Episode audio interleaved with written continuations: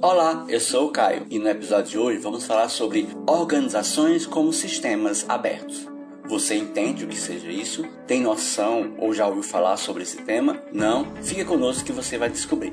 Esses sistemas, como assim são chamados, eles interagem com o meio ambiente, gerando relações de causa e efeito, influenciando e sendo influenciadas pelas diferentes interações com o meio, ou seja, ela recebe insumos, realiza o procedimento e apresenta saídas, apresenta relações de intercâmbio com ambientes através de entradas e saídas, e para sobreviver deve reajustar-se às condições do meio. Bom, ficou claro? Não? Observe.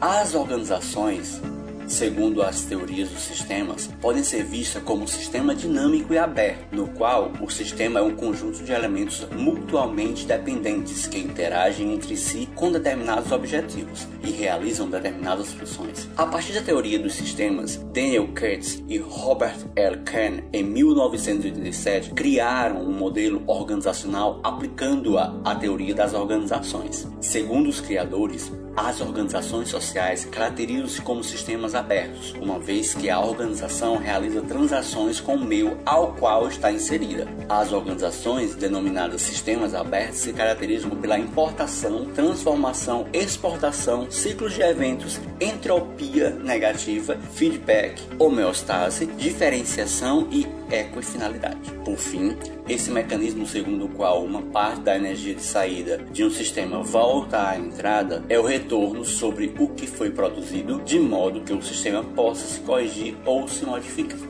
Se gostou desse podcast, acesse nosso blog administraçãoconexãocafé.blogspot.com. Lá você vai encontrar mais informações sobre o tema. Tivemos como referência a Revista Brasileira da Administração e o site materiaisparaconcursos.com.br. Nos siga no Instagram, arroba Conexão com Café, e até o próximo podcast.